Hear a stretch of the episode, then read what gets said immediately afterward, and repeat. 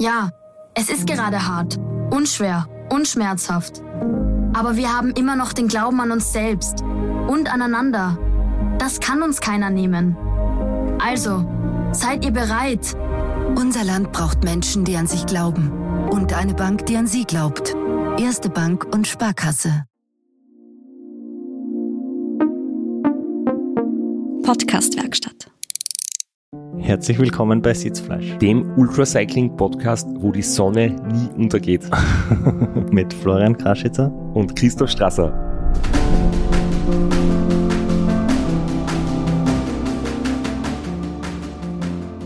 Okay, hat ein bisschen braucht, aber habe ich dann doch gecheckt.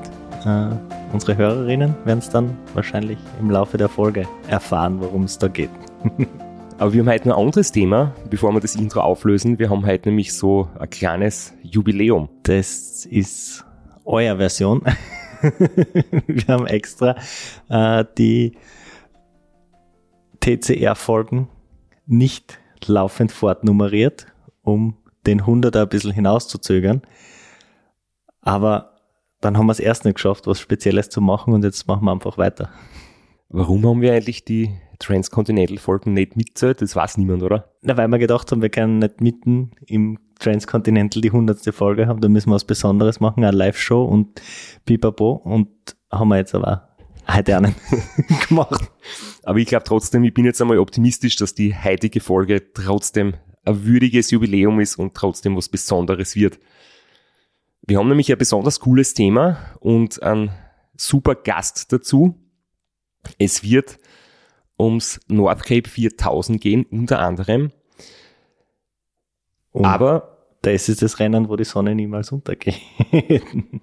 Während im skandinavischen Sommer die Sonne wirklich nie untergeht, geht sie jetzt bei uns schon recht früh unter. Es ist Herbst geworden, die Tage sind schon sehr kurz. Und wir hoffen natürlich, dass wir allen, die uns zuhören, mit den Geschichten übers Radlfahren, übers Weitradlfahren, ja, Lust auf Bewegung machen und damit helfen, ähm, gesünder vielleicht zu leben, ist es trotzdem gut, noch etwas zusätzlich für seine Gesundheit und für sein Immunsystem zu tun. Und da kommt jetzt unser heutiger Werbepartner AG1 von Athletic Greens ins Spiel. Darin sind 75 Vitamine und Mineralstoffe enthalten und Botanicals und Bakterienkulturen. Und die helfen einerseits das Immunsystem zu unterstützen und bei der Regeneration. Und durch die regelmäßige Einnahme kriegt man so eine, so eine Routine rein. Und das hilft mir einfach auch allgemein mich gesünder zu ernähren, weil ich nehme das vor dem Frühstück, habe dadurch weniger Hunger, friss mir beim Frühstück nicht so voll an, dass ich mich nicht mehr bewegen kann. Und was zusätzlich noch super ist, der menschliche Körper kann ja Vitamin D selbst bilden, vor allem im Sommer, wenn die Sonne stark ist. Aber jetzt da im Herbst, auch wenn man viel draußen ist, äh, nimmt die Eigenproduktion natürlich ab. Und deswegen ist unser Partnerangebot da wirklich zu empfehlen, weil du ist ein Jahresvorrat Vitamin D dabei, das gerade in der kalten Jahreszeit wirklich eine zusätzliche Unterstützung fürs Immunsystem ist. Und wenn euch das interessiert und ihr das einmal ausprobieren möchtet, gibt es die Möglichkeit, das unter www.athleticgreens.com slash Sitzfleisch zu bestellen oder sogar ein Abo abzuschließen. Nicht nur ein Jahresvorrat an Vitamin D, sondern, und das hast du jetzt unterschlagen, es gibt fünf praktische Travel Packs und einen Jahresvorrat an Vitamin D3 und K2. Das ist ein Öl, wenn man sie den AG1 zubereitet mit Wasser und einem Löffel vom AG1 Pulver einfach einen Tropfen dazu gibt mit so einer kleinen Pipette und das beeinflusst den guten Geschmack eigentlich auch nicht und dann hat man eben noch zusätzlich das Vitamin D3 und K2 dazu. Nochmals, unser Partnerangebot gibt's unter www.athleticgreens.com slash Sitzfleisch. Und wenn es jetzt vielleicht jemand gibt, der sagt, er will kein Abo, es ist so, dass diese Einnahme natürlich langfristig was bringt. Es ist schon sinnvoll, das über einen längeren Zeitraum zu machen. Aber zur Sicherheit gibt es 60 Tage Geld zurückgarantie oder man kann das Abo auch jederzeit unterbrechen oder auch beenden. Natürlich freuen wir uns, wenn wir Leute zu mehr Bewegung und mehr Sport motivieren können. Es ist aber gerade im Herbst überhaupt kein Problem, sich aufs Sofa zu legen, sich einzukuscheln in eine warme Decke und unseren Podcast auch so zu hören. Es ist auch total in Ordnung, vielleicht mit einer heißen Schoko. Ja, oder natürlich, wenn jetzt dann das Training wieder mehr auf, auf dem Heimtrainer oder auf dem Smart Trainer verlagert wird, ist das, glaube ich, auch ganz eine gute Sache. Ähm, mit Kopfhörer im Freien zu fahren, ist immer so ein bisschen eine Sache, wo man halt auf den Verkehr aufpassen muss und nicht abgelenkt sein sollte. Aber man kann jetzt alle Folgen noch einmal hören. Und ich habe schon von einigen Leuten gehört, die gesagt haben, na, Transcontinental Race Episoden haben es noch nicht gehört, halten sie sich auf. Wenn es dann auf den Heimtrainer geht, dann wird durchgehend durchgesüchtelt und das freut uns natürlich. Inzwischen während unserem Geplänkel ist die Internetverbindung stabil genug geworden, dass wir jetzt einmal versuchen können, in Deutschland bei unserem heutigen Gast anzurufen und zu schauen, ob wir ein Bild zu sehen bekommen. Die Internetverbindung ist da und wir begrüßen heute einen Mann, der heuer was, was ganz ähm, Großartiges geschafft hat, nämlich ein Finish beim Silk Road Mountain Race. Über das werden wir auch noch sprechen. Aber davor war das North Cape 4000, nämlich auf Platz 1 auf seiner Vita so das Highlight. Und er hat schon viele Jahre mit erfolgreichen 24 Stunden Rennen und viele Privés oder auch in den Beinen. Und auch beim Race Across Germany und Race Around Germany war er dabei. Und über diese ganzen Dinge und vor allem über seinen Lebenslauf, der nämlich gar nicht so angefangen hat, dass man vermuten könnte, dass er mal so gute Leistungen bringt, wird uns heute selber erzählen. Und wir begrüßen jetzt Matti Köster. Hi. Servus. Hallo. Also ich freue mich sehr über die Einladung und äh, ja, bin gespannt auf den Podcast und hoffe, dass ich einfach ähm, ein bisschen berichten kann, was ich bisher gemacht habe und vielleicht den einen oder anderen dadurch ein bisschen motivieren kann. Ja, danke, dass du dir die Zeit genommen hast. Danke fürs Kommen. Und der Straps hat schon so ein bisschen, bisschen angeteasert. Äh, üblicherweise beginnen unsere Gespräche mit unseren Gästen immer so, dass ich so ganz unschuldig frage, wie bist du zum Radfahren gekommen? Wie, wie hast du angefangen, Radsport zu machen und vielleicht sogar Leistungssport? Das ist bei dir äh, in Anbetracht deiner Biografie dann schon ein bisschen außergewöhnlich, dass du dann doch so, so eine Leistung abrufen kannst. Ja, also mein Weg zum Radsport ist sicherlich anders wie von vielen anderen und hat eigentlich mit einer langen Erkrankung begonnen, die mich dann auch phasenweise in den Rollstuhl ja, gezwungen hat eigentlich.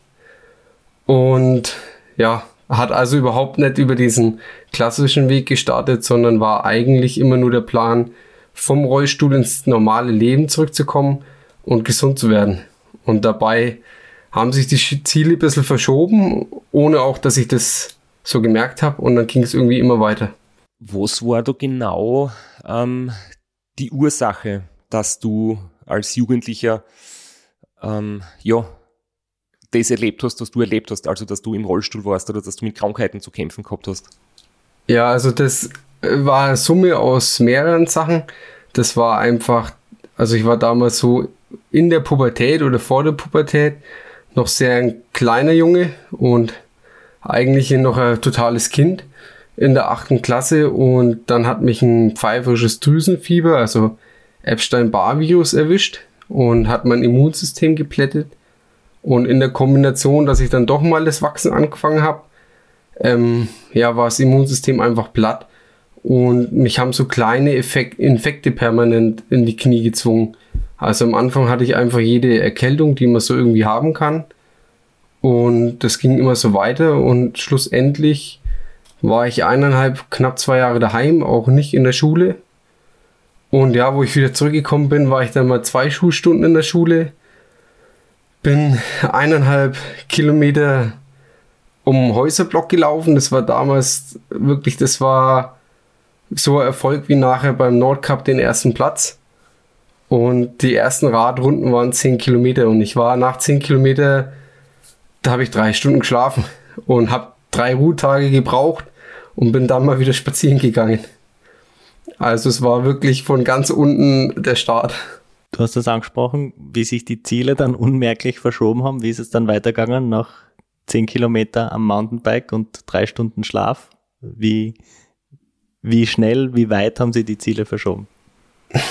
Also es war ähm, ja doch längerer Weg, das kann man so schon sagen. Ähm, Das war am Anfang einfach nur, dass ich dann, ich hatte halt von vor meiner Krankheit noch ein Dirtbike und bin dann mit dem Dirtbike gefahren.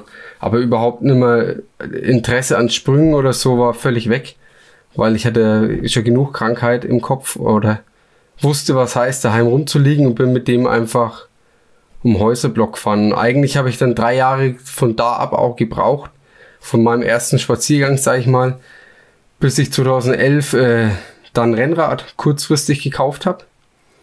Und weil mein Kumpel gemeint hat, ja, nach dem Abitur möchte er an die Ostsee fahren. Und es war vor meinem Schulabschluss, also paar Wochen davor. Und da habe ich gedacht, ja, das Lernen, das geht später. Und wir fahren jetzt einfach mal an die Ostsee in den Osterferien. Ja, und das war halt noch so ganz klassisch. Also mit Rucksack, mit Gepäckträger am Rennrad und 100 Kilometer am Tag mit Pension völlig kaputt abends, aber am fünften Tag habe ich so gemerkt, irgendwie geht's bei mir besser wie bei dem, meinem Kumpel, obwohl ich eigentlich körperlich die schlechteren Voraussetzungen damals hatte. Und ja, ich bin von der Radtour heimgekommen und bin in dem Sommer dann einfach Rennrad gefahren. Also mit so einem ganz alten Ding, neun Gänge oder sieben und sau schwer extrem schmale Reifen, damit es möglichst schnell ist. Und habe dann trotzdem in der ersten Saison, glaube ich, 7.500 Kilometer geschafft. Also von Ostern bis ja, so September. Und was ja eigentlich schon recht gut war. Und habe dann aber im Herbst gemerkt, draußen fahren geht überhaupt nicht, weil ich jede, ja, mein Immunsystem immer noch nicht so stabil war und ich einfach jede Erkältung bekommen habe. Und dann gab es nur eine Lösung, entweder nicht fahren oder ins Fitnessstudio und im Fitnessstudio stand ein Rad rum und dann bin ich da weggefahren, aber das hat mir Hinternschmerzen wie alles andere gebracht mit dem Riesensattel.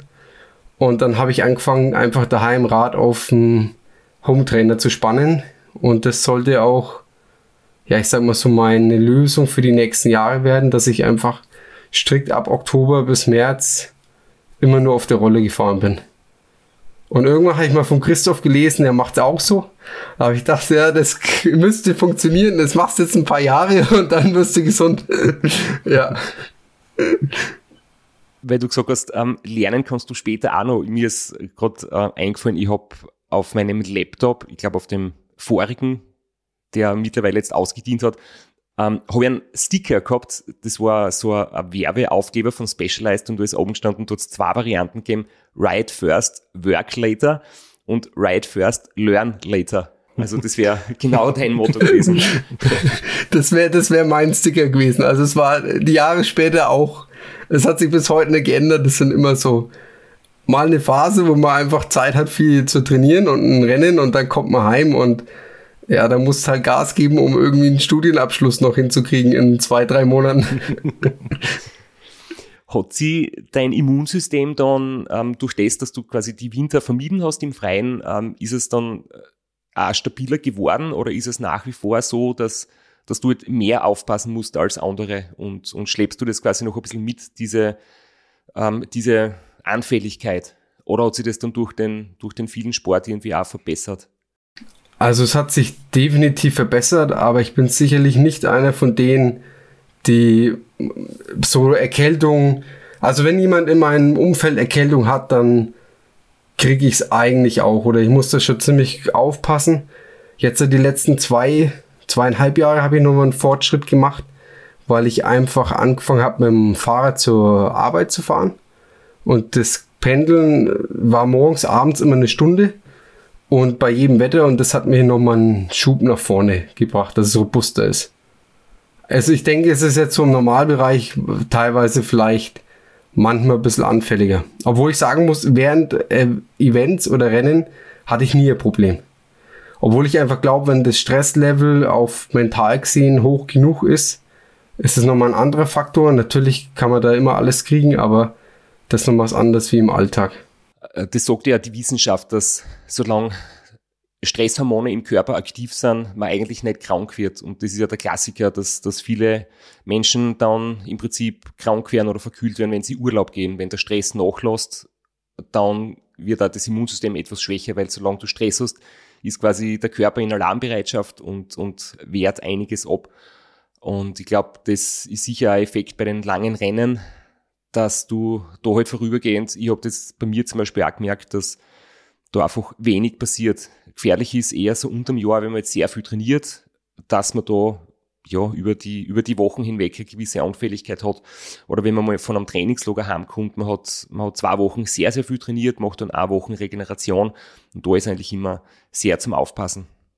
Ja, ich glaube, die Erfahrung hat jeder Sportler gemacht. Trainingslager und dann heim kann schnell zum Killer der Form werden. Jetzt hast du berichtet von deiner ersten Rennradsaison. 7.500 Kilometer im Freien, sechs Monate auf der Rolle. Dann hat man schon eine ordentliche Form und dann hast du dir dann schon das erste Rennen ins Auge gefasst und dir gedacht, äh, da fahre ich jetzt da Rennen oder hast du dir gedacht, na, das passt, ich, ich fahre gern Rad und dabei bleibt's? Ja, also ich glaube, der Schlüssel, dass ich so viel oder dann doch für Hobbysportler vielleicht oder Amateur so weit gekommen bin, ist, dass ich eigentlich nie realisiert habe, wo ich wirklich stehe. Immer gedacht habe, ich trainiere, äh, ich muss viel sanfter trainieren wie die anderen. Und also ich habe von 2011, wo ich an die Ostsee gefahren bin, ähm, 2012 einfach nur viel Rad gefahren und 2013 dann so angefangen, die ersten so Privé-Veranstaltungen oder klassischen Radmarathon zu machen. Also es hat schon noch ein bisschen gedauert. Und dann warst du hooked oder dann äh, sind auch die Ergebnisse gekommen oder warst du dann einfach nur froh mitzufahren? Ja, also ich habe 2013 war immer, also mich hat nie interessiert Schnelligkeit, weil ich irgendwie der Meinung war, das kann ich nicht. Bin ich ja heute noch der Meinung. Und ähm, also war halt Radmarathon, habe ich immer geschaut, was ist die längste Strecke. Und ich habe auch mir immer gedacht, ja, für 100 Kilometer, ähm, 300 Kilometer mit dem Auto irgendwo anzufahren und so, da hatte ich gar keine Nerven für. Und bin einfach, habe mich also immer auf die längsten Distanzen angemeldet. Und habe dann irgendwie so Aberradmarathon und im Schwarzwald einiges gefahren und war auch nie ganz schlecht. Also ich glaube immer so die ersten 20, 30 bis 50 irgendwo rumgefahren. Aber das war auch nie dann der Gedanke, das als Wettkampf ernsthaft. Das war immer nur eine Challenge gegen mich selber, ob ich das schaffe. Jetzt hast du uns nur eine Info vorenthalten, nämlich äh, wir wissen jetzt noch nicht genau, wo du wohnst und deswegen wissen wir auch nicht genau, wie weit warst du eigentlich bis an die Ostsee also damals habe ich bei Nürnberg in der Nähe gewohnt, bei meinen Eltern in Lauf an der Pegnitz und das waren 775 Kilometer. Das weiß ich so genau, weil ich das dann in dem 24-Stunden-Rennen gern mal geschafft hätte, wofür es nie ganz gereicht hat. also da bin ich, also mein längstes war so 760 und äh, ähm, ja, die 15 habe ich nicht gepackt. Du hast das schon angesprochen, irgendwann bist du dann bei den 24-Stunden-Rennen gelandet. Äh, wo, wo bist du da gefahren? Klassiker am Nürburgring oder? Ganz klassisch in Kielheim. Und das war 2014 mein erstes, ja, was ich gesehen habe als Rennen, nicht nur als Challenge, sondern da wollte ich auch mal auf Platzierung schauen und habe das, also Erfahrung war eigentlich so ernährungsmäßig oder irgendwie eine Taktik bestand da überhaupt nicht. Ich bin mit meinem Vater hin und er habe halt gesagt, ja, ich fahre mal so lang wie möglich und will so wenig wie möglich stehen bleiben. Hab dann noch Schokokuchen gegessen und Nudeln im Sitzen und relativ entspannt, war aber am Ende trotzdem der achte Platz. Und da habe ich dann gedacht, ja, okay, da muss echt viel mehr noch gehen, weil da geht eigentlich noch viel mehr. in Kelheim ist ja die Stimmung einmal besonders cool. Also am Stausacker Berg, ich bin selbst zweimal solo gefahren und einmal in einem Viererteam oder Achterteam. Und das war halt immer dort extrem cool. Also wie viel Leute dort Party feiern in der Nacht, das, das gibt äh, super Motivation und das ist ja wirklich, glaube ich, ein guter Tipp, oder? Kannst du das vielleicht auch irgendwie bestätigen, dass wenn man mal in Deutschland der 24-Stunden-Rennen fahren möchte, dass Kelheim wirklich ähm, echt ein cooles Event ist. Ja, also sehe ich auch so. Ich finde die Strecke zum einen cool, die Stimmung ist super. Ich war dann 2015 ja auch nochmal da und 14 war einfach der große Bonus an Stimmung nochmal, dass da die Fußball-WM war. und oben an dem Berg äh, Live-Übertragung war und das war natürlich, ich glaube, so Stimmung gab es vor und nachher in Kielheim auch nie wieder, aber ich glaube, insgesamt ist die Stimmung immer gut. Aber das war der Wahnsinn. Also 14, 8. Platz und Fußball-WM und irgendein Spiel von Deutschland noch. Das, da hat die Hütte gebrannt. Ein echtes Sommermärchen. ja, absolut. Wie war denn das trotzdem nochmal, wenn ich jetzt nochmal ein bisschen so zurückdenke, wann war für dich irgendwie ähm, der Gedanke greifbar? Ich meine, du hast jetzt in deiner Jugend, äh, ist es dann nicht gut gegangen, du bist im Rollstuhl gesessen, du hast mit, mit allen möglichen Krankheiten gekämpft. Ähm, wann hast du im Kopf eigentlich erstmals Hoffnung gehabt, dass, dass du vielleicht aus dem Ganzen rauskommst und hast du damals dir schon vorstellen können, mal so Distanzen mit dem Rad zurückzulegen oder hast du wirklich nur geschaut, Schritt für Schritt und, und jeden Tag einen kleinen Fortschritt und dann einfach schauen, wo es rauskommt? Ja, äh, also eigentlich war es schon so, dass da sportliches Ziel bestand da nie. Das war das war einfach nur das Ziel, dass ich im Leben mal einen Beruf machen kann später und nicht irgendwie, äh, ja, einen Beruf anfangen, ich sag mal, wo meine Eltern vielleicht Kontakte haben, dass ich da in der Firma irgendwie, ja, so pseudomäßig halt mal anfangen kann oder in einem geschützten Rahmen, sondern das Ziel während meiner Erkrankung im Rollstuhl war, also ich saß im Rollstuhl, weil ich so Gelenksentzündungen hatte und die Knie vor allem so massiv, also vom ersten Stock im zweiten über eine normale Treppe bei meinen Eltern, das war Herausforderung. Teilweise bin ich da auf dem Arsch die Treppe hoch und runter und das Ziel war eigentlich nur zurück ins Leben und ja, mal ein normales Arbeitsleben angehen können. Und ich habe, glaube ich, so richtig schlussendlich erst zehn Jahre später realisiert, was das für ein Weg war und wie weit ich dann doch körperlich auch gekommen bin. Also währenddessen gab es da nie eine Realisierung. Aber spätestens nach dem achten Platz in Kelheim, dann war das Ziel für nächstes Jahr wahrscheinlich schon Podium oder hast du eine gewisse Kilometeranzahl vorgenommen? Naja, nach dem achten Platz habe ich halt die sieben Schnelleren gesehen und sehr kritisch, was alles hätte besser gehen können. Bessere, also besseres Team im Sinn von mehr Leuten vor Ort da haben, am Rad, also mit dem Aero-Aufsatz fahren und sich mal um Ernährung kümmern, ähm, mental auch noch schauen, dass es irgendwie, ja, dass man noch mehr Biss hat.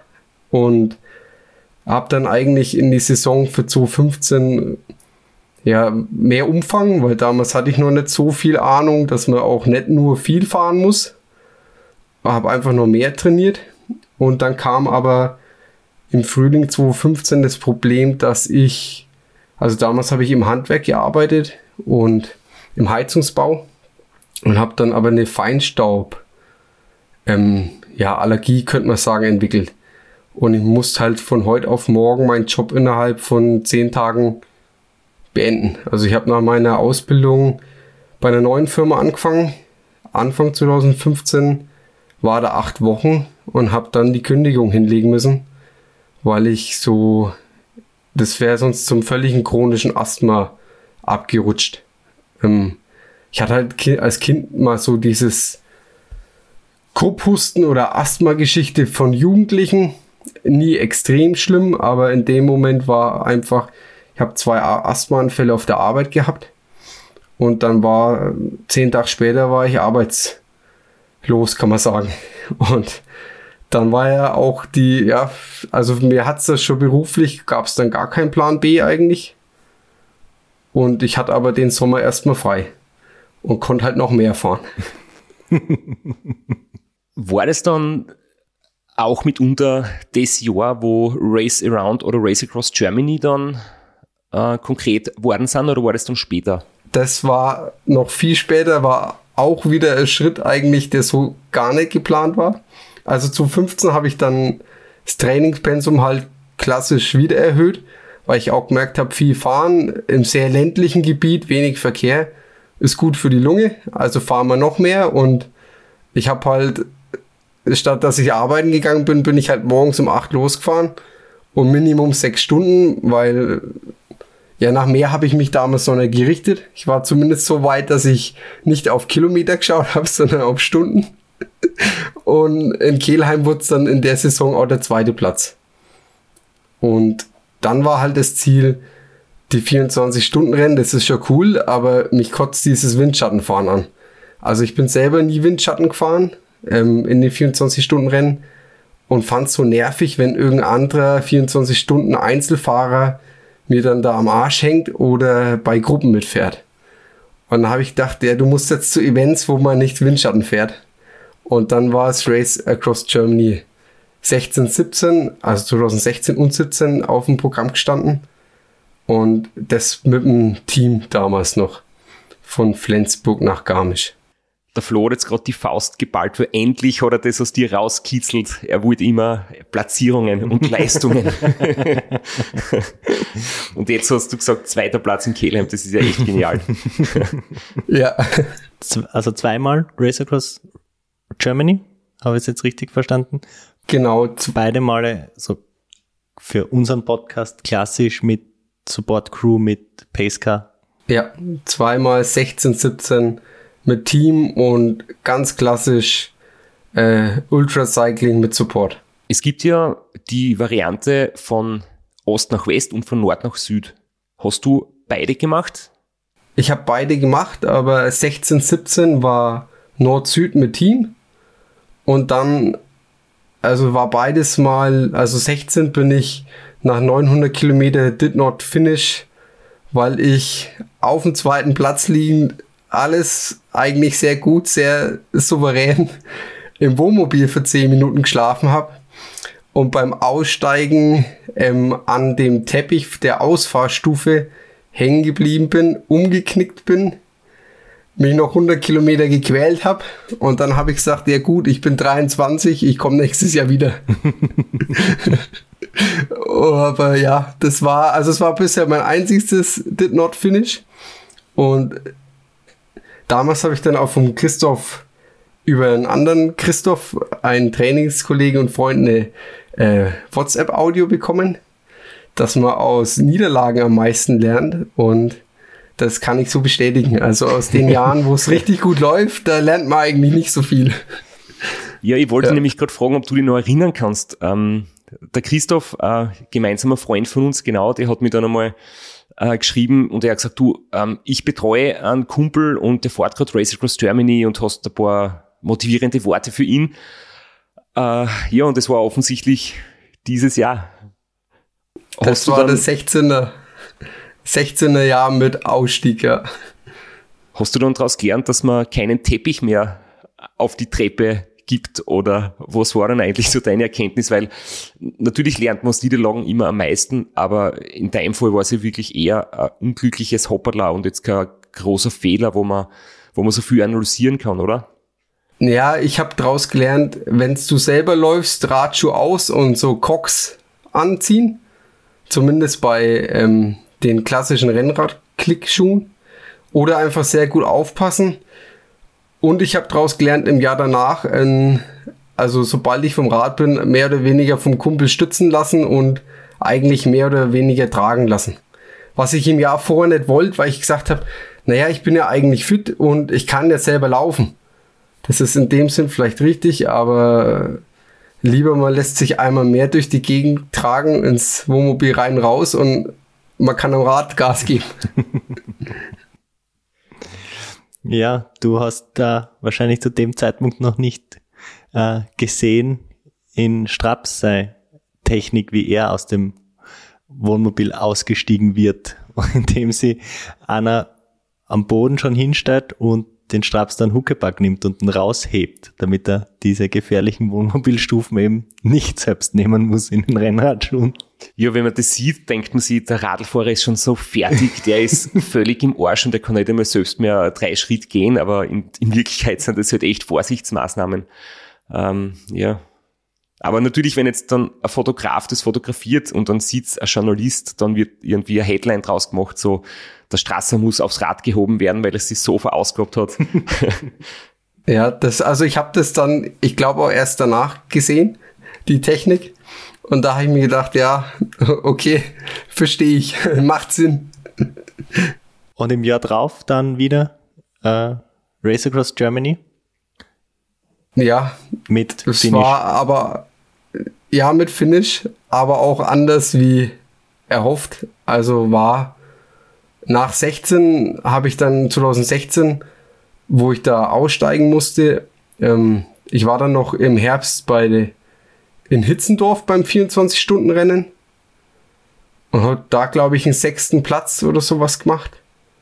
Ich weiß es, oder war, vielleicht war es ja 2017, auf alle Fälle nach 2016 habe ich mir gedacht, ja, ähm, du musst noch ein bisschen besser werden und ähm, um das besser hinzukriegen, um auch mehr rauszukriegen. Und ich habe dann auch in diesem Jahr 2015, wo ich eben meinen normalen Job aufgehört habe, ein Fernstudium zum Mentaltrainer begonnen. Hatte das 2016 dann auch beendet im Herbst, also nach meinem Did Not Finish. Und habe da dann noch viel draus lernen können und habe mich für 2017 gut vorbereitet, glaube ich. Kam dann ein bisschen anders, also äh, zwei Wochen bevor dann der Rennstart war, ähm, ist mein Vater ins Krankenhaus gekommen und lag da auf der Intensivstation, der mich sonst normal immer betreut hat mit. Das war schon mal Herausforderung, dann zu sagen, okay, der ist nicht dabei und ist so ja krank im Krankenhaus. Und die zweite Herausforderung war von den 1100 Kilometer 1000 Kilometer Regen. Und das hat mich einfach so weich gemacht, diese Kombination aus beiden, dass ich da echt gelitten habe. Aber ich glaube, ich habe viel draus gelernt. Das Problem war bloß, dass mit dem sechsten Platz und 1000 Kilometer Regen und völlig zerstört in Garmisch ankommen, irgendwie ein Sponsoring, also mal irgendwo, dass man vielleicht ein paar Laufräder einsammeln könnte oder so, nicht drin war und ich dann kein Geld mehr hatte für 2018 das ganze Supporte zu machen. Und das ist der eigentliche Grund gewesen, warum ich jetzt Non-Support mache. Aus Geldmangel. Bevor wir jetzt dann eigentlich über das Thema, das wir so als Überschrift gewählt haben, nämlich das Nordcape 4000, reden, bist du nur einmal rund um Deutschland gefahren, oder? Erstmals ohne Support und dementsprechend auch ohne Wohnmobil und ohne gefährliche Stufen. Ja, also das war 2018 und das war dann nach doch zwei zäheren Jahren irgendwie so eine Offenbarung oder für mich persönlich so ein wenig Durchbruch. Da konnte ich erst, also ich war klar, es geht nur Non-Support in dem Jahr, weil die Kohle nicht reicht für alles andere und habe mir dann so eine Ortlieb Arschrakete besorgt, ähm, noch einen Scheinwerfer geliehen, der ein bisschen heller ist und habe mich erstmal für das Race Across Germany Aachen-Görlitz angemeldet weil ich gesagt habe, ja, jetzt. Entschuldigung, dass ich die kurz unterbreche, das ist die äh, West-Ost-Variante unsupported. Genau, West-Ost. Also ich wollte nicht die Nord-Süd unsupported, weil die hat mich zwei Jahre schon ziemlich gefordert, die Strecke. Und die natürlich länger ist. Und für einen Einstieg habe ich gedacht, so 750 Kilometer, was am Anfang ausgeschrieben war, das sollte schon klappen.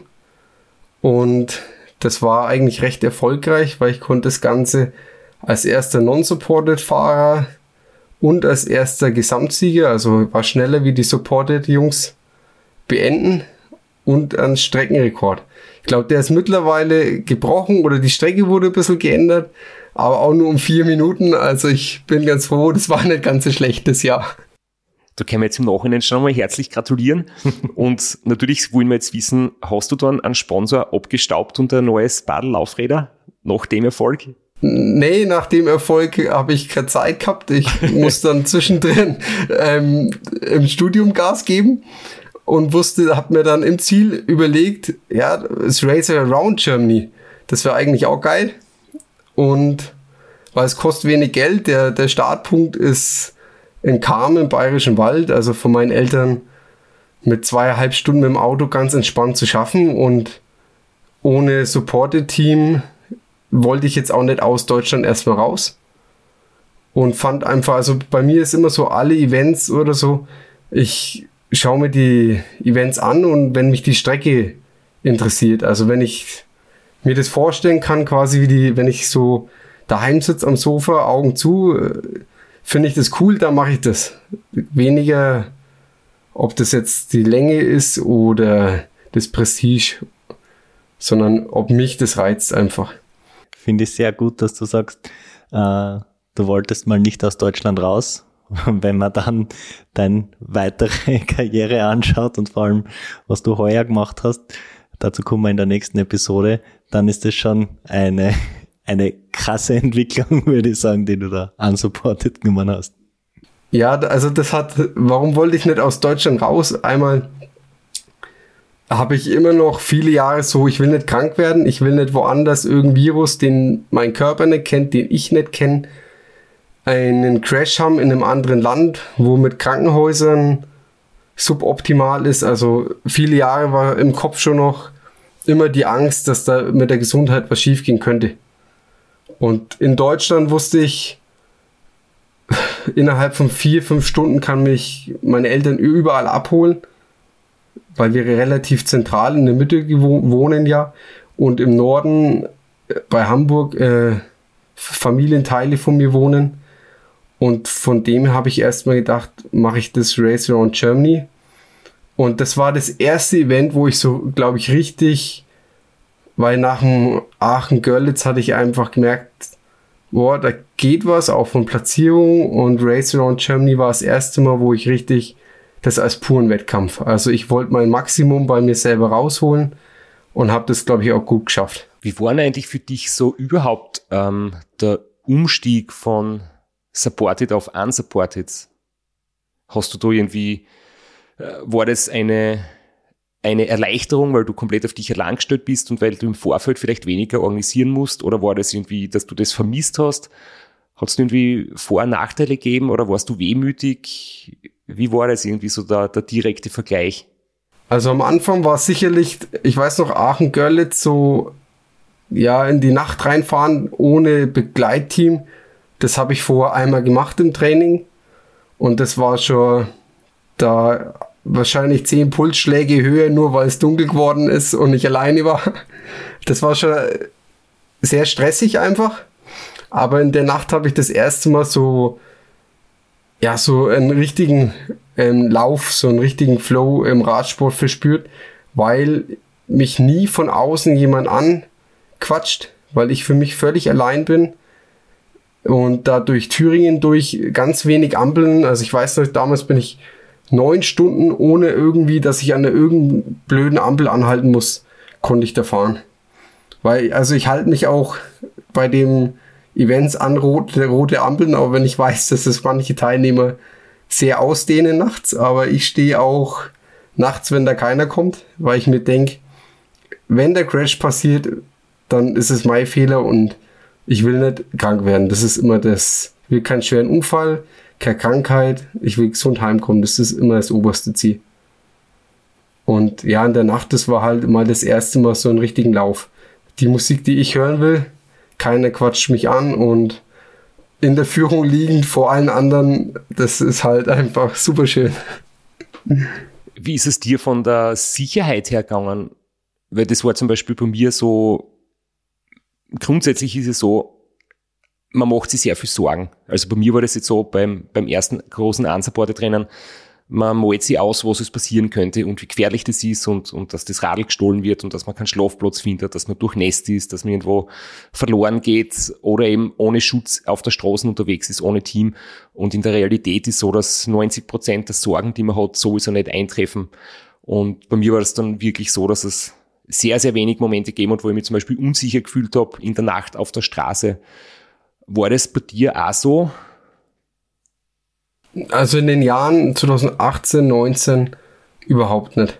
Also da bin ich aus meiner jetzigen Sicht mit einem viel zu schwachen Rücklicht aus, ich weiß nicht, aus Dummheit oder aus Jugendlichkeit darum gegeiert. Also beim Race Around habe ich nach 100 Kilometer mein, ich hatte zwei Rücklichter dran. Das eine ist nach 100 Kilometer weg gewesen und ich habe mir nicht die Zeit genommen, an einem Fahrradladen, obwohl ich paar Mal direkt vor der Haustür vorbeigefahren bin, ein neues zu kaufen. Äh, mittlerweile ist es für mich ein viel größeres Thema. Also nicht die Angst, dass das Rad gestohlen wird oder irgendwie ich vorm Hotel sitze und keiner öffnet mir. Das, das sind alles Sachen, wo ich sage, ja, Rad ist weg, ist blöd, aber ist nicht so schlimm, sondern einfach nur die, ja, so Autounfall. Also ich weiß nicht, ob das das Alter ist oder so. Ich bin unentspannter im Straßenverkehr geworden. Hab nicht mehr die Entspanntheit wie früher und das ist unter anderem auch ein Grund, warum ich dann nochmal was anderes, eine andere Richtung ein bisschen einschwenk momentan. Du hast gesagt, so deine ersten unsupported Rennen äh, waren 2018, 17, 18. Und das ist jetzt nicht ewig her, aber äh, diese unsupported Szene hat dann doch in den letzten Jahren eine gewaltige Entwicklung genommen und auch sind sehr viele große Hersteller auf den Zug aufgesprungen und das Equipment hat sich aus meiner Sicht massiv verändert und verbessert. Wie warst du bei deinen ersten Rennen ausrüstungstechnisch unterwegs? Mit Gepäckträger, mit Arschrakete, mit äh, Satteltaschen? Ja, also ich hatte das 2018er Jahr mit Race Across, Race Around Germany. Ich hatte eine Arschrakete von Ortlieb und da das ein Tarmac SL5 bin ich damals, glaube ich, gefahren mit Felgenbremsen, 23er Reifen, weil äh, schmal ist hart und, und hart ist schnell, war da ja noch der Gedanke. Auch wenn das jetzt eigentlich nicht so lange her ist, hat sich das massiv geändert, vieles. Und auch mit Taschen war das schwierig. Also selbst von den großen Herstellern habe ich da nichts richtig gut passendes reingefunden. Habe mir dann aus zwei günstigeren Taschen was selber zusammengenäht und habe halt einen Aeros Aufsatz drauf und auch eine, ja, aus so einer Thermo-Trinkflaschenhülle eine Lenkertasche vorne gebaut und bin da losgefahren. Also was jetzt mit vielen Blogs, dass man sich da belesen kann, das war da ja noch viel weniger. Beziehungsweise war ich vielleicht auch noch nicht so da drinnen in der Szene, wusste nicht, wo ich das rausfinden kann, aber habe mir auch keine Gedanken gemacht. Also ich habe mir gedacht, du musst so und so viel Watt treten und möglichst effizient, viel essen, wenig schlafen und dann geht es schon irgendwie. Bevor wir jetzt dann wirklich zum North Cape kommen, hast du uns noch nicht gesagt, wie es beim Race Around Germany eigentlich dann schlussendlich gelaufen ist. Ja, es war wieder mal lehrreich, weil ich halt gedacht habe, ich beginne es wie Aachen-Görlitz. Das heißt, die ersten 800 fahre ich durch, weil beim ich habe beim Christoph gelesen, der macht es ja irgendwo ähnlich bei irgendwelchen Events. Habe aber nicht äh, realisiert, dass Supported eine ganz andere Kalorienzufuhr und das alles ein bisschen besser ist wie Non-Support. Bin auch die ersten, also ich bin von Kam, da nördlich von Regensburg, runter an die Alpen, die ganze Alpenseite rüber nach Freiburg, da im Breisgau. Äh, in einem durchgefahren bei sehr viel Regen und bin dann da in einem Hotel angekommen, in einem Sporthotel, wo ich Abendessen wollte. Äh, der Koch hat irgendwie, war krank oder gab es nichts mehr. Und das hat das ganze Rennen geprägt. Also ich habe wahnsinnig immer so Zitteranfälle gehabt, weil ich so wenig gegessen habe. Und habe mich eigentlich von Tankstelle zu Tankstelle mit nur Cola, Haribo, Snicker und dreimal McDonalds. Bin aber, also mein Traum war acht Tage, vier Stunden weil ich mir irgendwie ausgerechnet habe, das sind 400 Kilometer am Tag. Das muss klappen. Und dann habe ich auch gesehen, dass jemand ähm, supportet diese acht Tage, vier Stunden auch geschafft hatte vorher. Und das Ganze ist ja kein, äh, kein Rennevent, sondern eher so ein Einzelzeitfahren, was ich super cool finde, weil den Zeitpunkt kann man sich selber aussuchen und äh, dadurch ist es relativ flexibel man hat jetzt, glaube ich, auch in den zwei Corona-Jahren viel Interesse geweckt. Ähm, darf ich kurz zwischenfragen, ist das richtig, dass auch der Startpunkt frei wählbar ist entlang der Strecke oder ist der Startpunkt schon fix vorgegeben und nur die, quasi das Datum kannst du dir aussuchen? Also der Startpunkt kann man sich ähm, an Time Stations aussuchen. Wo ich das 2018 gemacht habe, sind die meisten einfach vorher in Kahn gestartet. Und da habe ich gedacht, das mache ich genauso. Außerdem war der nächste Startpunkt für mich. Und ja, also von, von verschiedenen Time Stations aus kann man starten. Und die Distanz sind, wenn jetzt in Flo das abnehmen darf, die kurze Kopfrechenaufgabe, weil wir haben es nicht rausgeschrieben, ähm, 3300 Kilometer ungefähr. Ja, ich glaube, ich hatte 3333.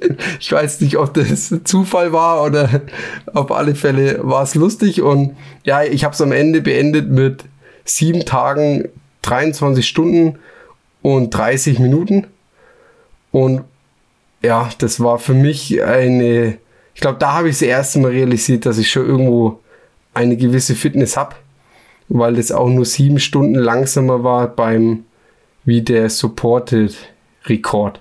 Mittlerweile könnte der sich verbessert haben, glaube ich. Aber damit bin ich vom Rad gestiegen und habe gedacht, jetzt bin ich mal zufrieden mit der Leistung. Vor war ja irgendwie immer noch mal vielleicht einer schneller, weil es nur der zweite Platz war. Oder es waren ja nur 800 Kilometer, habe ich mir beim anderen Event gedacht.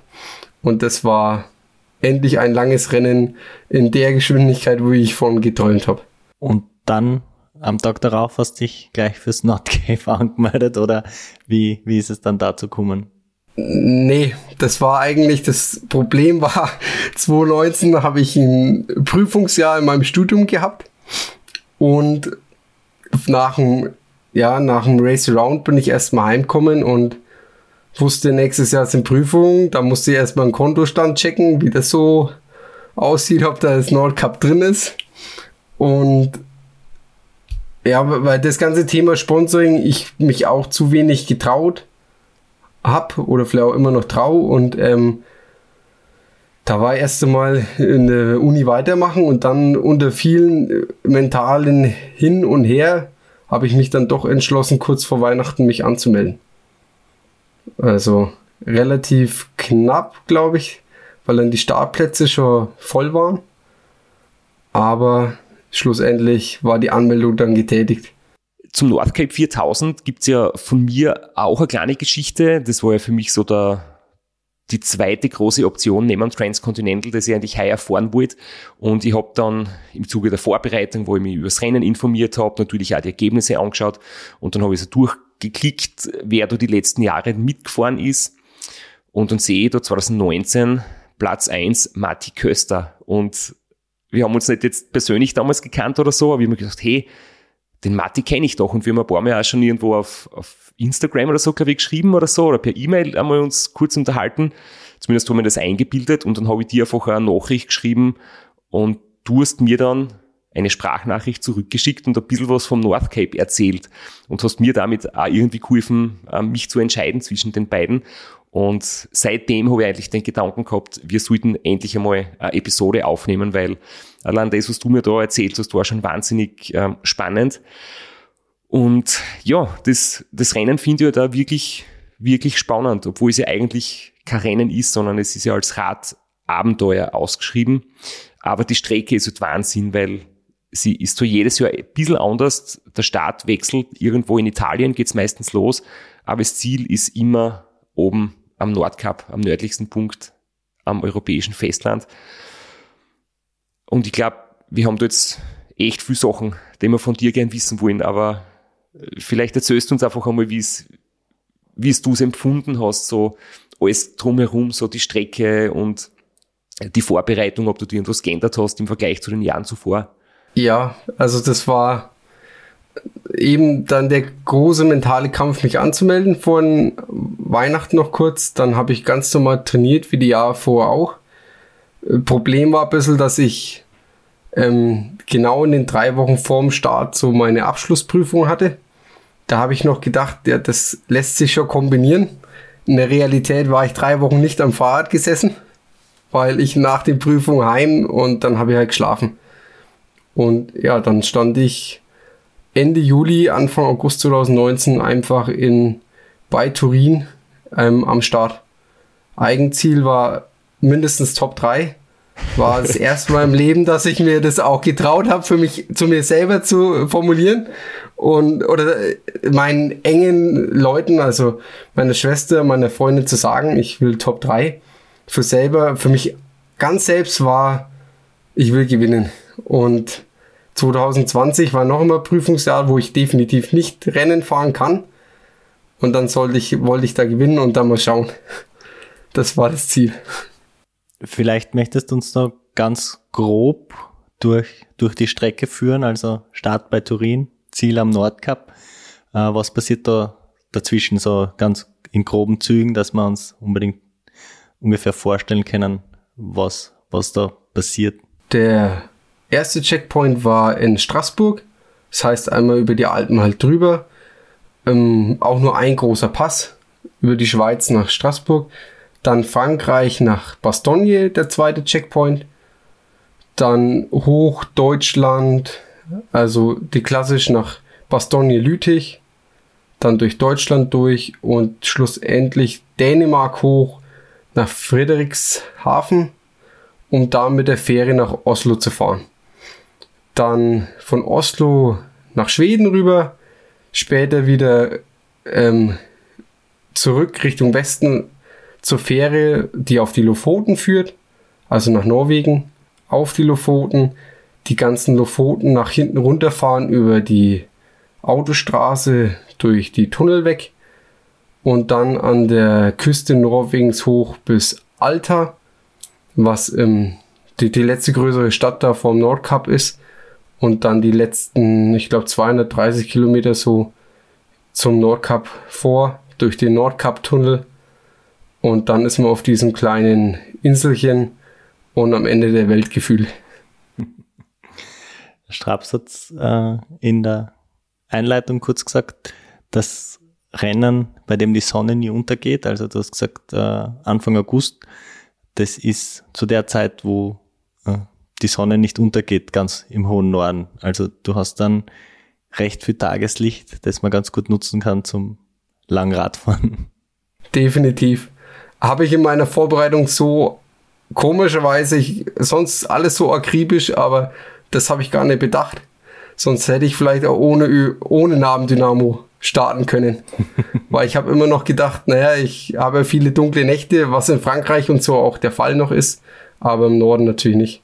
Ein großes Vorbild von uns allen, glaube ich, kann ich so sagen, der Wolfgang Fasching hat ja nach seiner ähm, Wettkampfkarriere, wo er achtmal Race Across America gefahren ist, unter anderem, dann einmal das Solo-Projekt gemacht. Er ist von Gibraltar mit dem Radl zum Nordkap gefahren, mit Betreuerteam und, und unter anderem waren ein paar Bekannte von uns dabei, zum Beispiel der Max, mein Trainer, und im Team und er hat gesagt, es ist so unglaublich, wie lang es da oben in Skandinavien ist. Also bei ihnen war dann die Route großteils durch Schweden.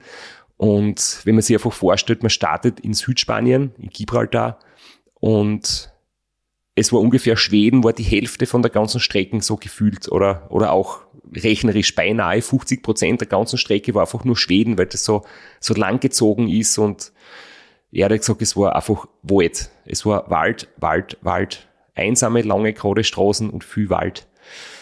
Äh, wie waren das wirklich? Also man, viele kennen wahrscheinlich Skandinavien nicht, ich war selbst auch noch nie dort, aber ich stelle mir es auch wirklich so vor, dünn besiedelt, wenig Städte, wenig Zivilisation und einfach irgendwie atemberaubend schöne Natur. Ja, also so, so ist es auch.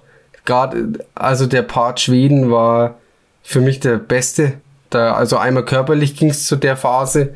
Man hatte immer seine Auf- und Abs sehr gut, aber ähm, landschaftlich ist das so beeindruckend. Das sind lange Straßen, so rollende Anstiege, dann abends, wenn es dann doch mal ein bisschen dunkel wird, kommen wirklich freilaufen die Elche raus. Und der Verkehr ist extrem wenig. Das, wo ich, ist mir dann auch da erstmal aufgefallen, wie viel Verkehr wir dann doch so in Deutschland oder Zentraleuropa eigentlich haben. Und das, dann geht ein bisschen die Sonne unter und man hat so endlos lange Sonnenuntergänge. Also man, die Sonne geht unter, man denkt sich so, ja, es ist 11 Uhr, Dabei ist es 2 Uhr nachts und ja, der Sonnenuntergang, der dauert zwei Stunden und so richtig weg ist die Sonne dann nie. Dann geht es weiter mit dem Sonnenaufgang. Also Gefühl hat man dann die ganze Nacht irgendwie super Sonnenunter- und Aufgänge.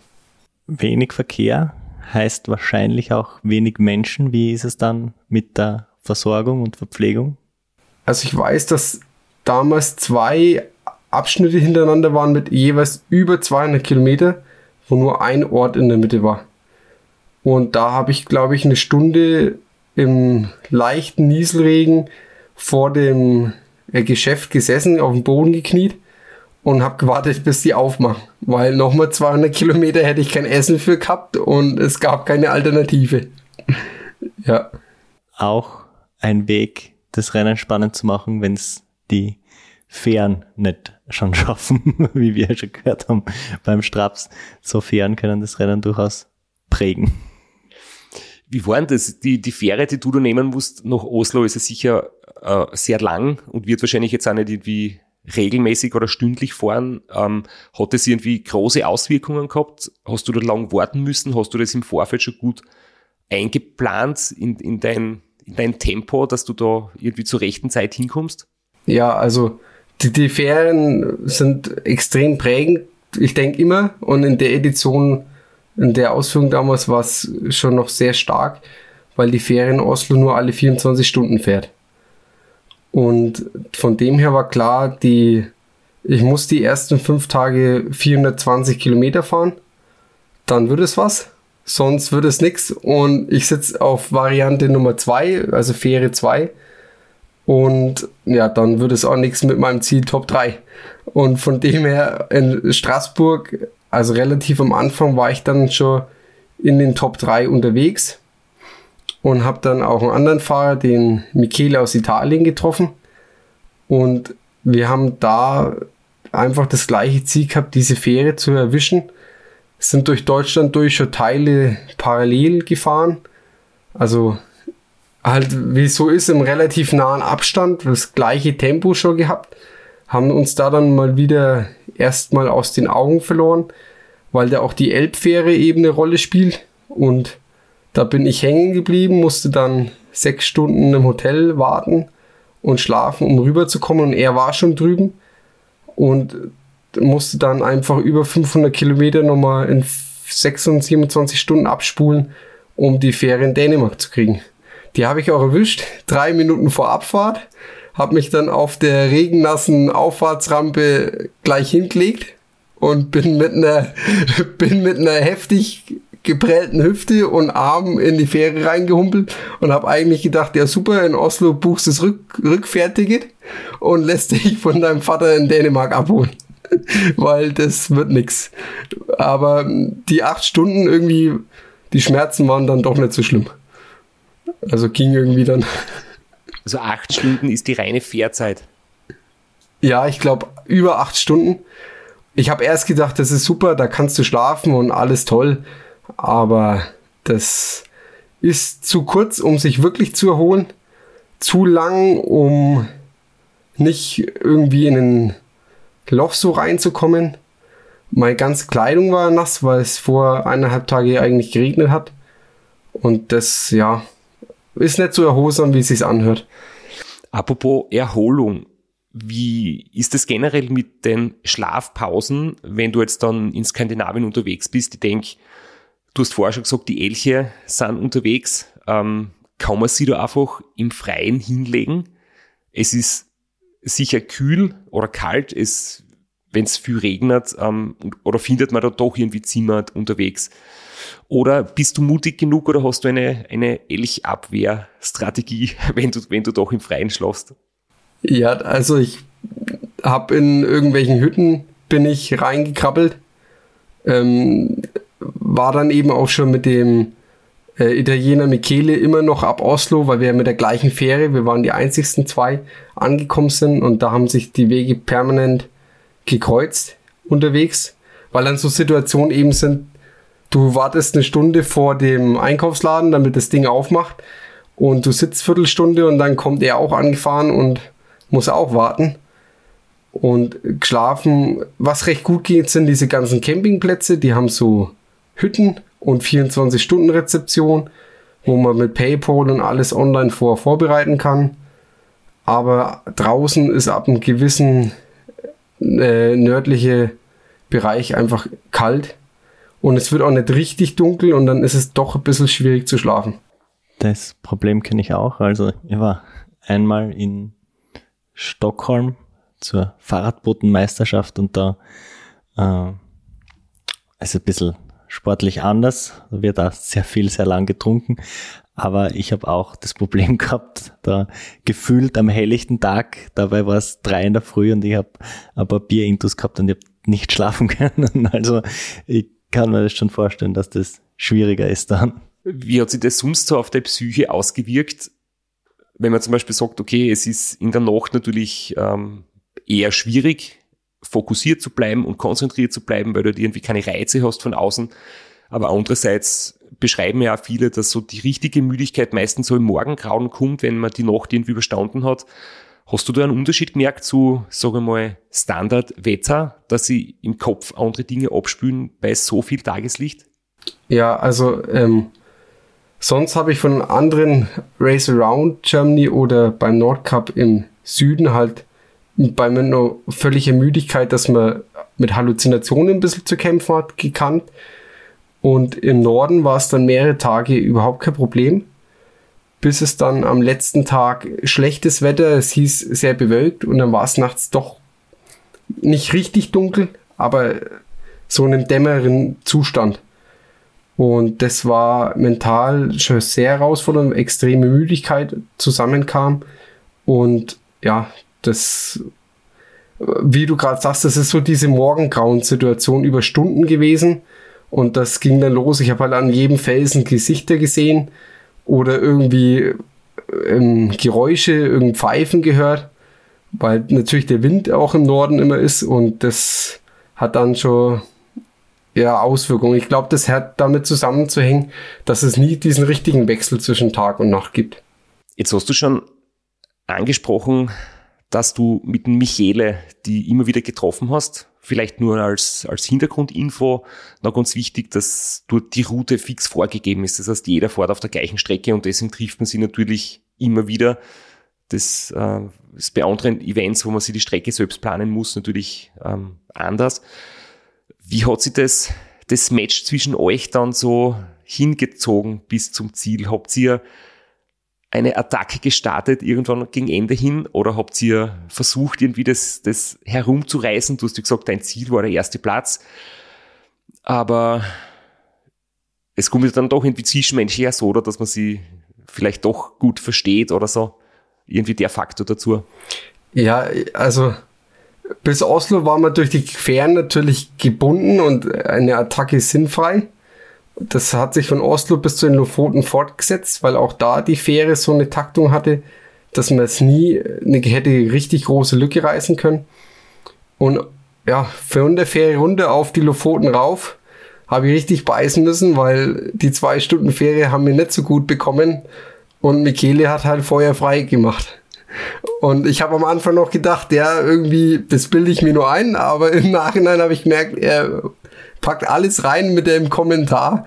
Er ist auf der Suche nach einem Kaffee. Und ich habe mir gedacht, ja, wir können jetzt kurz 20 Kilometer bis locker machen, weil die Lofoten, es war super Wetter und das ist einmalig, wie man es auf Bildern sieht. Das ist wirklich so. Und er, er hat sich das anders gedacht. Er hat gedacht, jetzt gibt es keine Fähre mehr und jetzt haut er alles rein.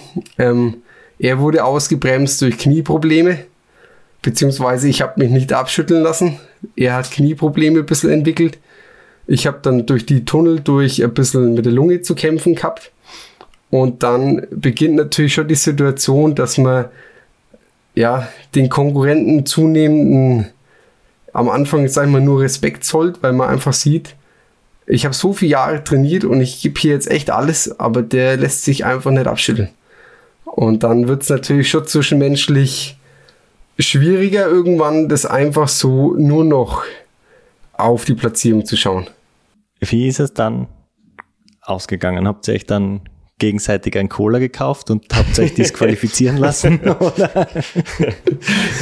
ähm, nein, wir haben immer penibel jeder selber gezahlt. Also ohne da in der Situation dran zu denken. Es war aber auch die Situation, dass wir teilweise an einem Campingplatz uns auch eine, so eine Campinghütte geteilt haben, weil wir einfach abends angekommen sind. Die, wieder die Situation, die nächsten 100 Kilometer keine Ortschaft. Man hat schon heute genug getan, sage ich mal, am Rad. Und es war nur eine Campinghütte frei. Also so Situation gab es schon. Und dann ähm, sind wir schlussendlich halt immer weiter nördlich gekommen. Und dann ist irgendwann die Situation eingetreten, dass wie bei jedem Rennen, man will es nur noch zu Ende kriegen. Es waren zwei Grad, Nieselregen, dieser halbdämmernde Zustand. Er hat mich immer angequatscht, ob ich auch die Frauenstimme höre. Ich habe an jedem Felsen Gesichter gesehen. Und ähm, dann sind wir zu diesem Tunnel gekommen, in dem Wissen, auf der anderen Seite sind es nochmal 15 hügelige Kilometer. Und in der Tunnelrunterfahrt hatte ich echt Angst, dass ich in der Abfahrt, also das sind glaube ich 8, 9 Prozent, so steil runter, wieder hoch, ähm, dass ich einschlafe. Und ich habe auch gemerkt, ich war so müde, ich bin dann in die Mitte vom Tunnel auf die so weiße ähm, Doppellinie, die so äh, rauen Untergrund, dass das ganze Rad so rüttelt, dass ich nicht einschlafe. Aber es war so ein Kampf und von der anderen Seite kam dann endlich das Begleitauto mit lauter Italienern. Das heißt, für Michele war es recht leicht. Jetzt gab es Unterhaltung. Ich bin dann da ohne ein Wort zu verstehen mitgefahren und natürlich auch im Kopf, was dienen die jetzt aus? Am Ende ist der dann 30 Sekunden vor mir da oben und ich bin Zweiter. Das geht nicht. Und ich glaube, er hat es gemerkt, dass ich einfach, ähm, weil ich es ja nicht verstehe, der, der Wettkampf, welchen Platz wird es jetzt?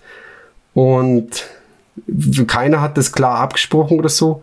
Aber dann ist das eine Foto entstanden, wo wir, ich glaube, fünf Kilometer vom Ziel oder zweieinhalb am letzten Anstieg oben in die Mitte fahren und so abklatschen wollten und einfach so die Hand uns gegeben haben und er ist dann, hat sich kurz zurückfallen lassen zum Begleitauto und auf Italienisch abgeklärt, ob wir ähm, gemeinsam gewinnen können. Die haben die Rückantwort gegeben, ja. Hätten die Nein gesagt, hätte ich ja noch zwei Kilometer gehabt. also die Konkurrenzdenken war immer noch hoch genug, aber die haben Ja gesagt und dann haben wir, habe ich gesagt, cool, das machen wir. Und haben zusammen gewonnen. Beim Abklatschen ist niemand gestürzt, oder? Nein, es ist keiner gestürzt und ähm, das ist alles gut gelaufen.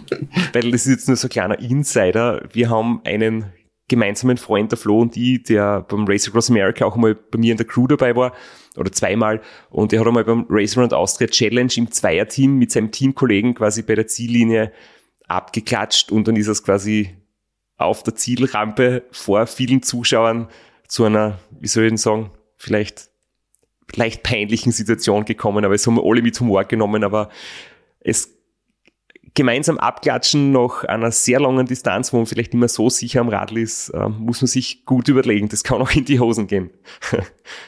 Ja, es war mehr ein Fingerspitzenabklatschen. Es war vorsichtig, aber es war für uns klar, ähm, der ähm, Waffenstillstand. Also wir haben wirklich 3000 Kilometer, auch wenn wir viel parallel waren, gleichzeitig eingekauft haben, zusammen auch aktiv zusammen nach Schlafplätzen gesucht haben, war das kein Zusammenfahren, sondern das war eher, ich bin auch mal nach aus einer Schlafpause ganz, ganz, ganz schlecht rausgekommen.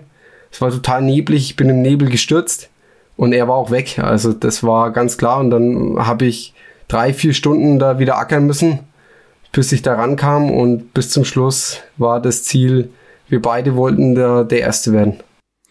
So soll es ja in Wirklichkeit sein. Auf der Straße fährt man sich's aus, fair und abseits der Straße ist man dann doch ähm, Kollege und, und hilfsbereit.